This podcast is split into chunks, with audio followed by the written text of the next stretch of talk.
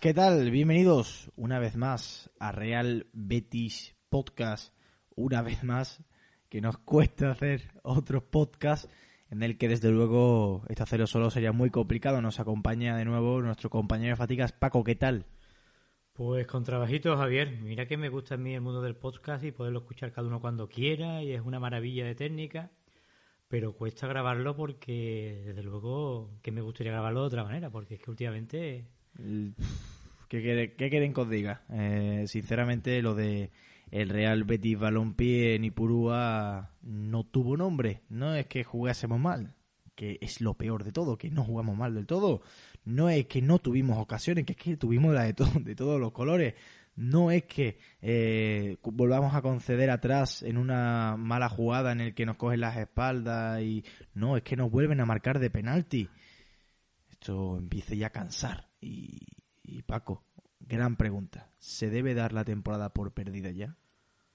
Me cuesta mucho, porque ya sabes que yo prefiero siempre ser optimista y ver el vaso medio lleno antes que verlo medio vacío. Pero, Pero- la verdad es que la cosa se ha puesto absolutamente cuesta arriba, porque los de arriba no están fallando, valga la redundancia, y, y la verdad es que lo veo muy complicado, Javier. Y tenemos ahora un partido también complicado como el del Barcelona, y no conseguimos meternos la, la cabeza en la parte de arriba para aspirar a esos puestos europeos, que es lo que el Betis es su objetivo y es lo que se merece. Seamos sinceros. El Real Betis Balompié es, a día de hoy, jornada 22 concluida, un par de días después del partido, con todo ya un poco más digerido. Real Betis Balompié duodécimo. Décimo tercero es el Levante con 26 y, eh, puntos y el Valladolid décimo 14 con 25. Delante nuestra tenemos a un mundo de equipos en el que están el Osasuna empatado a puntos con 28, el Granada décimo y semifinalista de la Copa del Rey con 30 puntos, Athletic Club de Bilbao con 31, Real Sociedad con 34, Villarreal con 34 y ni más ni menos que el Atlético de Madrid con 36, uno más tiene el Valencia que es quinto y ya en zona Champions Sevilla y Getafe 39 puntos los dos, Getafe tercero, el Getafe de verdad meritazo Qué temporadón. impresionante. Más quisiera, eh, mira que hablábamos y criticábamos lo del antifútbol, pero más quisiera yo que el Betis con antifútbol estuviese tercero. En fin, eh, simples eh, hipótesis, simples mm, supuestos que no sirven de nada porque no se asemejan para nada a la realidad. Y la realidad es que estamos a ocho puntazos de zonas europeas. No es que estemos a ocho, no, no, estamos a ocho puntos para engancharnos. Para engancharnos. Es decir, es sumar esos ocho puntos, que los demás no lo sumen, y mantenerse e ir ganando constantemente para no desengancharse. Es verdad que cuando la vida es más maravillosa cuando estás ya ahí enganchado y vale. Pero como Rubí no coja una buena inercia de partido, se ve un número, porque llegas a marzo con la temporada acaba. Si no lo está ya. Entonces. mm, No, no, yo te digo, Javier, y soy coherente, coherente, y ahí están los podcasts anteriores que he grabado, que para mí es un absoluto fracaso, y estará toda la afición, creo, con, con nosotros en estos comentarios, que el Betis no esté en puestos europeos por presupuesto, equipo, afición, pues un absoluto fracaso.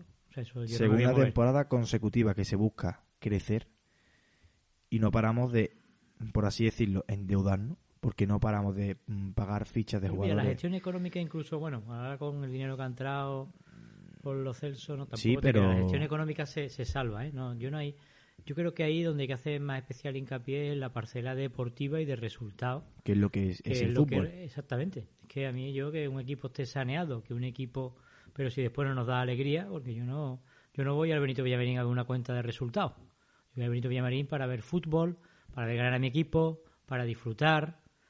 Y bueno, y cuando se puede y la capacidad económica lo permite, poder viajar con el equipo y bueno, y también que nos dé alguna alegría. Porque recordemos que solo una única victoria es la del Real Betis en campo A domicilio. a domicilio. O sea, tú me dirás qué estadística de la que estamos hablando. Obviamente es lógico. Todavía casi me parece un milagro que estemos a 8 puntos de Europa cuando tan solo hemos conseguido puntuar con 3 puntos a domicilio. Hombre, que las estadísticas cantan. Esto Pero es que matemática. no es solo que hay que engancharse, es que los otros equipos están Sí, sí, muy están fuertes. están fuertes arriba. ¿eh? Me da igual lo que se diga esta liga de no, es que esta liga es muy, muy difícil ganar. Vale. Pero si no metemos ese, los árbitros, pero si no mete, si metemos ese mano a mano de Tello al final, otro gallo cantaría. Si no cometemos ese penalti, otro Gran gallo fallo de cantaría. Mira que también después un paradón a Inui, creo que fue. Que sí, todo lo que tú quieras, pero que, hombre, Joel, la culpa del penalti. Por supuesto es de Joel. De hecho, lo dice en, rueda de- en declaraciones después del partido en el que, eh, si no las ponemos después, pero es verdad que, que lo de Joel Robles mm, preocupa. Y vamos a ir, Paco, ese uno por uno que tanto nos caracteriza, que, que tanto decimos en los postpartidos, que tanto nos gusta hablar de jugador por jugador. Y empezando por la portería, Joel Robles, un portero que salva, es verdad, que tuvo, le paró esa Inui que me has comentado, con los pies no suele dar tampoco muchos problemas, pero en el último partido fue una excepción, ya que no estuvo bien. Y es verdad que mi arma, estudiate los penaltis, haz algo, pero de ocho penaltis que te hayan Por lo menos tirado, uno, no uno, pararte uno, uno. También es verdad que hay que tener mala suerte para que de los ocho no se te falle ninguno. Que sí, que el tema de la suerte también está ahí, porque los penaltis no es solo delantero, no solo fallo de portero, sino también de mérito Javier, y yo mérito creo que del también delantero. se debe entrenar. Yo sé que los Pero- penaltis es muy complicado pero, pararlos, hombre, pero bueno. ocho penaltis es que es complicado te, te revienta que de ocho penaltis no haya parado ni uno solo que yo de verdad que confío en que tenemos un portero decentemente titular Pero es que Edgar estaba Pero, de espalda joder. cuando le da la pelota. Si es que Edgar está de espalda, coño. Tú no puedes mirar antes a ver qué jugador le va a echar la pelota. Que es lo que provoca el penalti. Es que, o sea, es que esta jugada acaba en penalti y obviamente, bueno, y lo ha reconocido, como tú bien dices. Pero bueno, sí es verdad que también es una buena parada Inui. sí sí hizo un par de buenas paradas pero, que La verdad es tampoco que no fue, no, ni mucho menos fue el partido de Joel. ¿eh? Mucho menos. Joel Robles que se equivoca a darle la pelota a Egas de espalda que, que es verdad que separado a Inui vale pero pero hombre se echa de menos que para algún penalti eso es así Emerson llega arriba como nos tiene acostumbrados pero pero es verdad que hay que mejorar los centros pero pero vaya que es el que tiene más peligro del Betis Eh, es un puñal por banda Emerson está solucionando algunos aspectos, sobre todo en cuanto a alguna eso, eh, que provoca ocasiones, llega mucho con la pelota y bueno, está a un nivel bastante aceptable. Pero después bueno, que es un aprobado, tampoco un... Sí, tampoco- Alex Moreno. Vaya la del 0-2. Es que la de Alex Moreno nos vamos del 0-2 al 1-1. Y eso es Sí. en cuestión de minutos. Es que es en el minuto 11, 13. Alex Moreno tiene una estadística terrible entre los penaltis que ha provocado y los follados que ha tenido. Es una estadística jodida, ¿eh? Habría que verla. Es verdad, la, la le retomaremos para el próximo eh, podcast. Y es que Alex Moreno suma, pero resta mucho. Pero verdad que también coge la pelota... Manos que ha provocado en el área. Y yo creo que no le vendría mal un maquillazo. Es verdad que a quien pone. Porque Pedraza está, vamos, no está disponible. Pero, pero hombre, eh, por favor, Alex Moreno, que es que tiene fallos de infantiles, las manitas arriba, que, que sí, que lo cometen muchos jugadores profesionales. Hoy se ha visto, por ejemplo, que lo hemos comentado en el, vamos, que lo hemos visto antes de hacer podcast el partido de Copa en el que se ha decidido por una mano también como la que pasó, como la que pasó con, con Ángel o como pasó con eh, la de Alex Moreno. Es verdad que la de Ángel no se señaló, pero manos en área que deberían de ser penalti y se pitan penalti. Hombre, pues se trabaja eso. Y, hombre, eh, en cuanto a la defensa, es verdad que Bartra, mira que, que se dice, se dice pronto decir que eh, la redundancia es esa, que, que Bartra está siendo de los mejores jugadores del Betis a día de hoy, los últimos dos, tres partidos, el más regular, es verdad que tuvo un par de fallos en los últimos minutos que era para darle y no, vamos, pero, pero a nivel general Bartra está muy bien y Mandy es verdad que a la hora de sacar el balón que tanto nos gustaba con el fútbol de, de Setién, no estuvo del todo acertado, pero vamos, que estuvo bien atrás. Entonces, el nivel de la defensa es deficiente pero- respecto, pero es verdad, bien. pero es verdad que, que, hombre, que, que- que te da coraje que una jugada tan puntual te cueste el partido porque es muy difícil siempre tener que marcar mínimo dos goles para poder ganar, porque el Betis encaja siempre. Siempre. Y eso es... los equipos están igualados. Arriba en la tabla, lo estabas comentando antes, hay equipos que están arriba enganchados, que históricamente no son puestos los que ha... Sin embargo, al final esto los están resolviendo en detalles, ¿eh? y esos detalles siempre salen contra el Betis. Que si el arbitraje, que si la mano, que si el fallo de Alex Moreno, que si el fallo... Ah, pero es verdad que da igual. Que evidentemente yo no he hecho la culpa al árbitro Pero porque que al tuvimos final los ocasiones. partidos se ganan esos detalles y en eso consiste la calidad, aprovechar esas ocasiones. La que tú estabas comentando de Alex Moreno tiene que ser realmente de esa jugada en la que el 60-70% de los equipos Tienen que, que están acabar. arriba Dentro. la cogen y la meten. Es que no hay, esto no hay otra ciencia, es que esto está muy clarito. Después, Edgar, el peor partido con la camiseta del Betty, Sí. es un canterano. El fallo mm, totalmente perdonable. No fue, de hecho, tan. Es verdad que si ve que se está muy comprometido, pero es verdad que a la hora del penalti no sé. la- es, muy- una jugada muy veteranía, es una jugada muy rápida. Es decir, que lo puedo entender de verdad perfectamente y yo no me enfadé con Edgar, me enfadé con Joel. Pero es verdad que no, después de eso se notó muy impreciso, Sí, sí, sí, estaba nervioso, nervioso. tuvo un par de pérdidas No, yo creo que ha sido el peor partido de Edgar, ¿eh? Es decir, el peor partido con el, con el Betis, creo que no hay lugar eh, a dudas. Aleñá, eh, creo que está bien acoplado ya al equipo. Mm, es verdad que algunas circunstancias del encuentro del, sobre el verde, pues mm, debería de estar y no está, pero a nivel general no estaba nada mal. Eh, es un jugador que todavía tiene que dar bastante bastante al, al Betis, pero pero vaya, que contento con, con la participación de Aleñá en el, en el verde. Y luego Canales que, que ya mm, podría decirse que está a la mejor Sí, versión yo creo que fue el mejor, ¿no? y que lleva ya una jornada que podemos decir que está ya a un nivel bastante, bastante alto. Aunque, aunque bueno, hay que decir que, que cuando no acompaña el resto, por muy buen jugador que sea, él no puede eh, guisarlo y comérselo solo. Es muy complicado hacer a del Palomo constantemente siendo eh, medio centro ofensivo y también llevando el juego del equipo, que no es nada fácil, Paco. Absolutamente.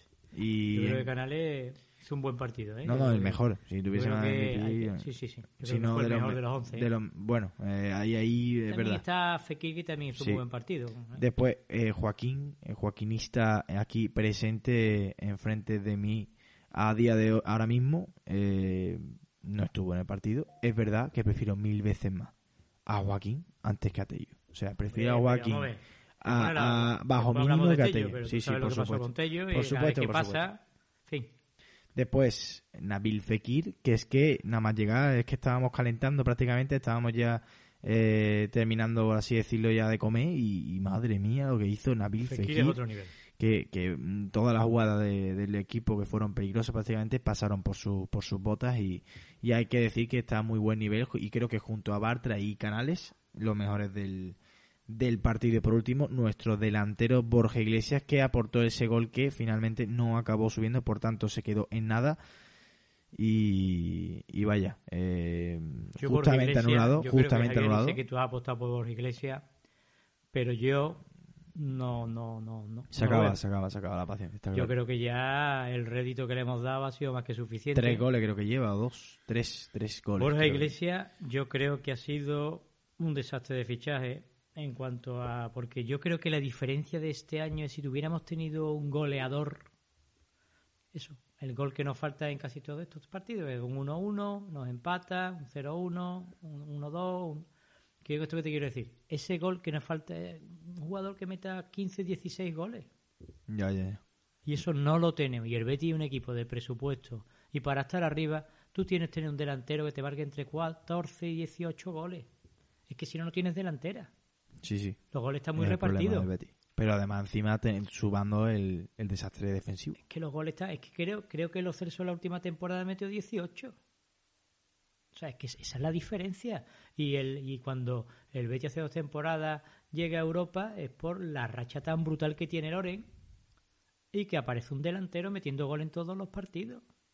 En esa segunda vuelta tan espectacular que hizo el Betis, que yo creo que ni haciéndola este año llegamos a Europa. Me da la impresión. Pero que quiero decirte que esa es la gran diferencia este año. Yo creo que este año no tenemos delantero. Yo creo que también a la hora de rotar tanto los delanteros acaba desconcertando un poco. Y oye, que no pasa nada por intentar jugar con dos puntas.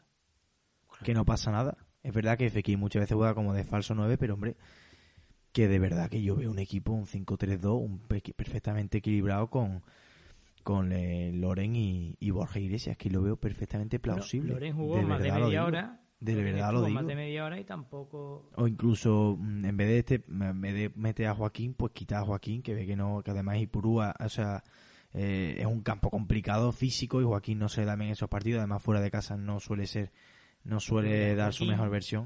Joaquín y la primera... Y- Yo solo digo una cosa, que nos fijemos que Joaquín siempre juega con sentido. Yo que eso es lo que más me gusta de Joaquín. Joaquín se ha adaptado a la edad que tiene y a sus circunstancias físicas, digamos, pero es que es muy difícil que Joaquín dé un mal pase, que eso es brutal. Y encima, si de vez en cuando mete goles, pues apague vámonos. Pero que lo importante de Joaquín ahora es que no pierde la pelota y todos los pases que da, un gran... Yo creo, creo que lo comentamos en algún podcast, es que estadísticamente, en base al Big Data, estaría Joaquín entre los 11 mejores jugadores de la Liga Española en base al acierto que tiene en los pases, un ochenta y tantos por ciento. Es brutal lo de Joaquín. Sí, sí, sí. Ya sabemos. Joaquinista que le sale la vena, la tengo, la- la- se te ve Que marcar que me mismo. salga la vena, vamos, ahí está. Pues me Que sí, que sí, Google pero- pero está claro que no- El once ideal y aparece Joaquín, el Que once sí. ideal de la Liga. Que sí, que sí, que, dos, que dos sí, que está claro, que está claro, pero que te estoy diciendo que no, que no es para tanto, es decir, que no podemos depender de Joaquín No, constantemente claro y, que no- además, es más, no se puede depender de un jugador que como mucho le queda otra temporada. Es que eso también es clave. Tendrá que también haber un, un sustituto natural de Joaquín. Pues sí, y no lo hay a día de hoy, No al menos hay. eso parece, según eh, Rubi. Loren, eh, uno de los cambios, muy poca participación, no, no fue su partido, ah, y además que estuvo también sobre verde Loren y Borja Iglesias, pero el Betis no lo aprovechó bien.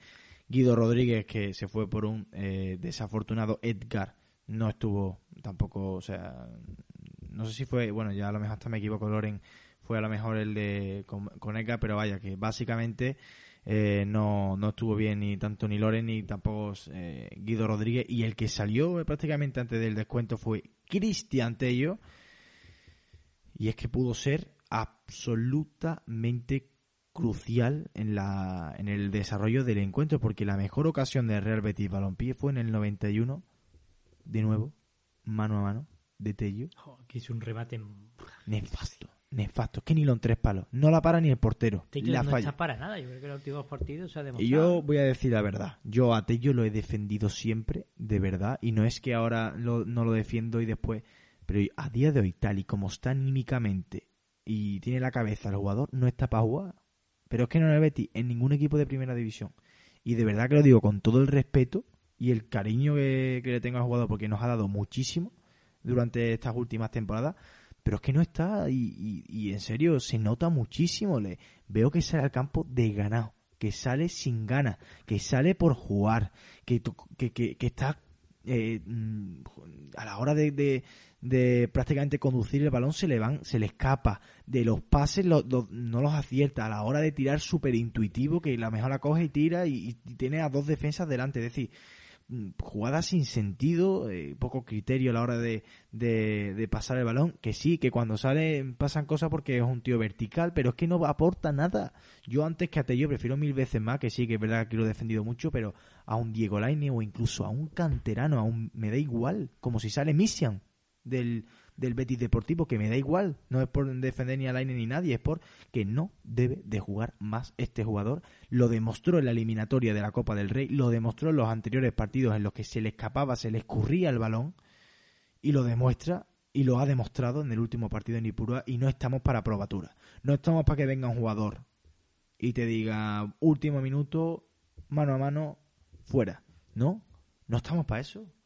De verdad que no. Y no es por crucificarlo ni nada, pero es que se, lo, lo- se, se autocrucifica él solo. Si es que simplemente viendo el lenguaje no verbal del jugador a la hora de, de coger el balón, de salir al campo, incluso en alguna de las imágenes que se vio después de, creo que fue contra la Real Sociedad, que estaba Barragán en el túnel de vestuario felicitando uno por uno, y llegó Tello y ni siquiera saludó a nadie. Entró con la cabeza cabibaja después de ganar. Es decir, que, que no está en la plantilla, no está. Parece que no, no, no he jugado de Real Betis entonces el culpable es Tello o el Rubí por No lo- ponerlo. o, o porque Tello ha tenido un par de partidos malos y a lo mejor mm, le dice al entrenador tal cosa, pero yo no lo sé porque me- se me escapan estas cosas.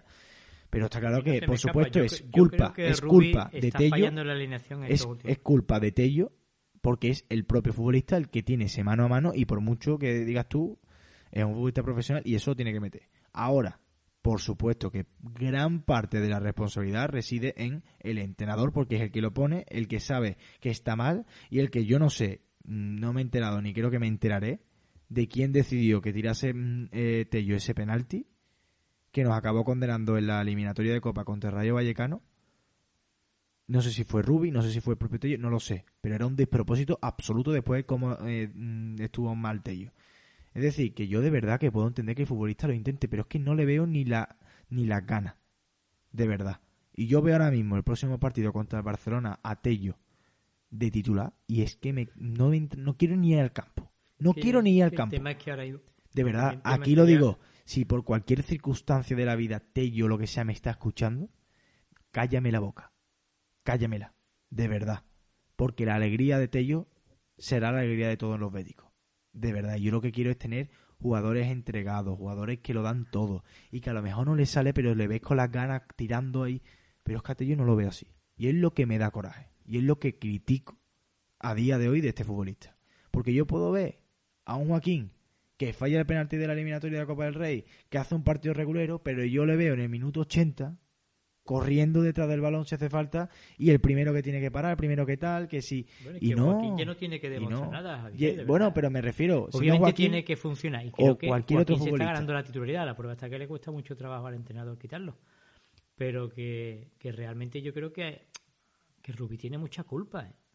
O sea, en los últimos partidos yo creo que ha habido fallos Por supuesto. importantes. Pero es verdad, mm, Pago, que también hay que decir que el Betis no juega mal los partidos, pero es que esa falta de acierto le No, está el lastrando. comienzo del Betis estuvo muy bien con el gol de... Hombre, que, hace- un golazo. Paco, una, eh, también hay que decir, ¿cuándo fue la última vez que viste al Betis meter en jugada ensayada? ¿Cuándo Sí, fue la última? ¿Te acuerdas? Porque yo no me acordaba. Ni me acuerdo a día de hoy.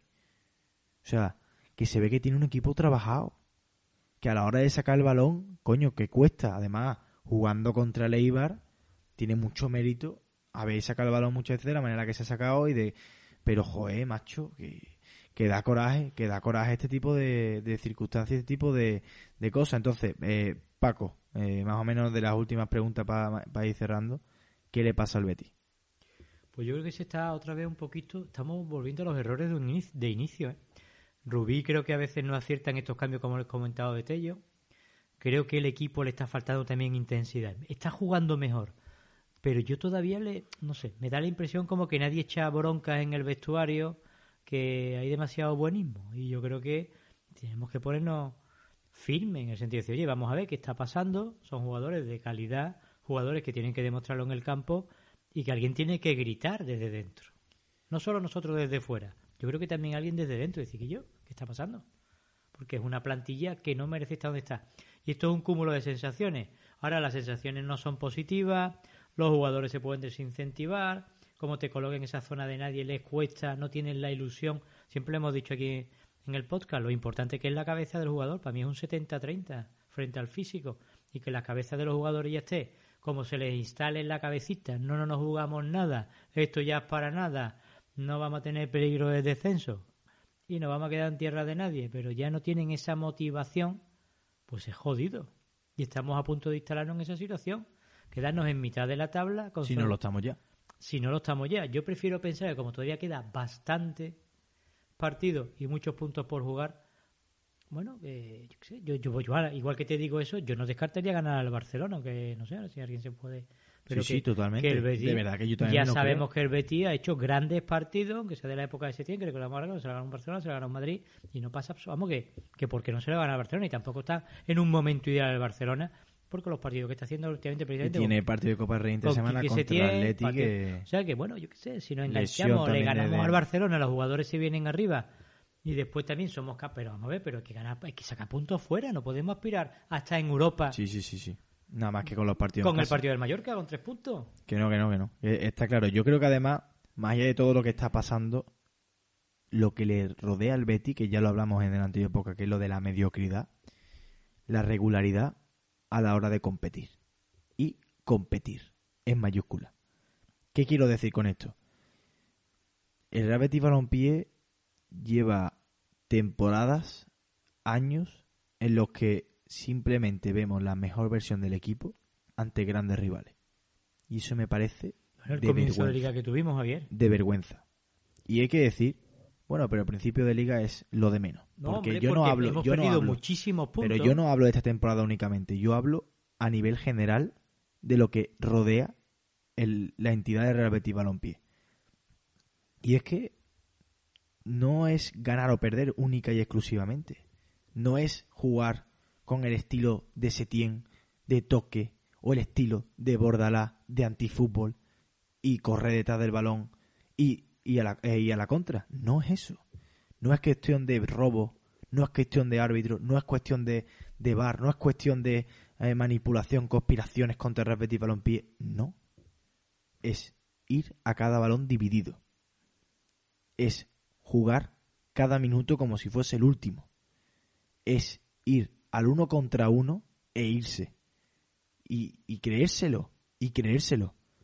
De verdad que no nos vemos. Es que porque también tenemos a Joaquín y de vez en cuando también a Alex Moreno, pero ¿cuántos uno a un... Es que nos cuesta, nos cuesta acertar cuando el portero rival, cuando la defensa falla. Aprovechar esos fallos, no lo hacemos.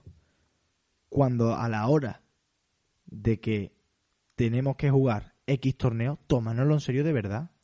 Tómanoslo en serio de verdad. Nos pasó contra el Cádiz, nos pasó contra el Ren, nos ha pasado este año contra el Rayo Vallecano constantemente. Y este año nos ha pasado así, pues el año que viene nos puede pasar perfectamente también contra el, yo qué sé, nos puede pasar perfectamente contra el, eh, el Badajoz, el que sea. El equipo que sea de, por supuesto, con máximo respeto a los rivales de segunda, segunda división B, incluso de tercera. Da igual. Da igual, pero es que el caso es que el Betis está abogado del fracaso temporada tras temporada y los y las excusas. Y la, ah, bueno, es que esta pero es que pasa constantemente lo mismo.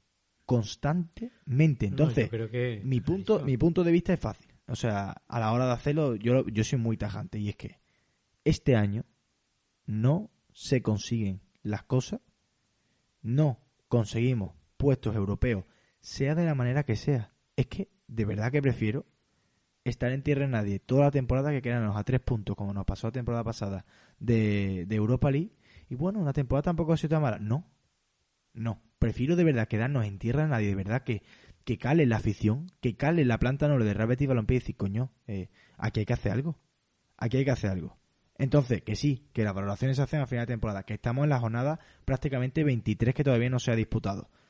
Pero es que ese colchón de puntos, es que está claro lo que estamos haciendo a día de hoy, lo que estamos de verdad soportando los béticos partido tras partido.